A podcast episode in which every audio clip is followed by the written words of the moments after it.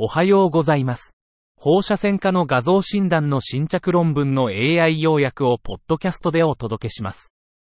よろしくお願いいたします。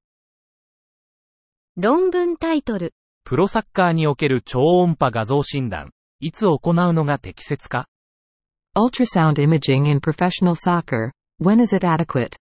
超音波画像はプロサッカー選手の診断、モニタリング、治療に重要。携帯型超音波装置の普及と迅速かつ正確な診断の必要性から、超音波は不可欠な診断ツール。本記事では、超音波のみで十分な評価が可能な怪我と、さらなる検査、管理の指針となる怪我の例を議論。論文タイトル、肥満の小児及び青年における先端並みエラストグラフィーを用いた半月板の弾力性の評価、予備的な横断研究。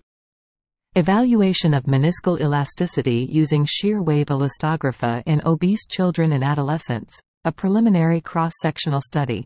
小児肥満は関節病変や骨折リスク増加に関連し、膝関節の機械的ストレス増大が軟骨、半月板変性を引き起こす。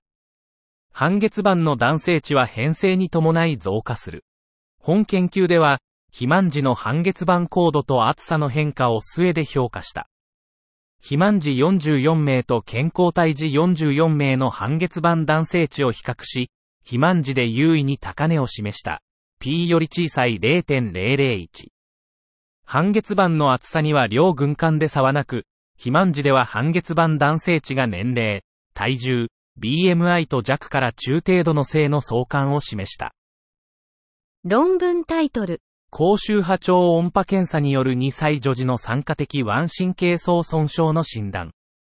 Diagnosis of obstetric brachial plexus injury in a two-year-old girl using high-frequency ultrasonography.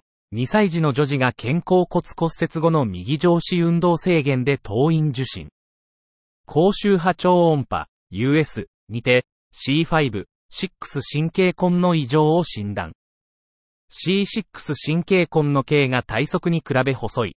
右 0.12cm 対差 0.20cm。上幹部に径が太い外傷性神経種。右 0.35cm 対差 0.23cm。断面積右0.65平方センチメートル対差0.31平方センチメートルを確認。手術所見と US 所見が一致し、外傷性神経種と病理学的に確定。論文タイトル、MRI による小児サッカー選手の質関節損傷の成熟度依存パターン。Maturation-dependent patterns of knee injuries among symptomatic pediatric soccer players on MRI. 目的。小児サッカー選手の膝 MRI 所見の有病率と手術予測因子を骨格成熟度に関連して系統的に調査。方法。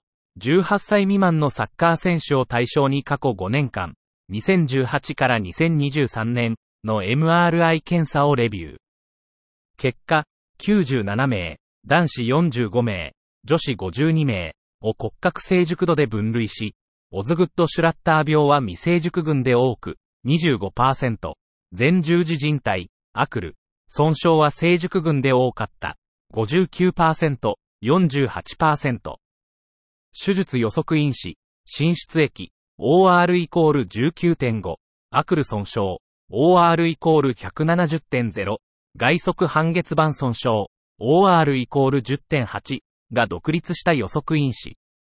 結論、骨格成熟度により異なる損傷パターンがあり、進出液、アクル損傷、外側半月板損傷が手術の独立した予測因子であった。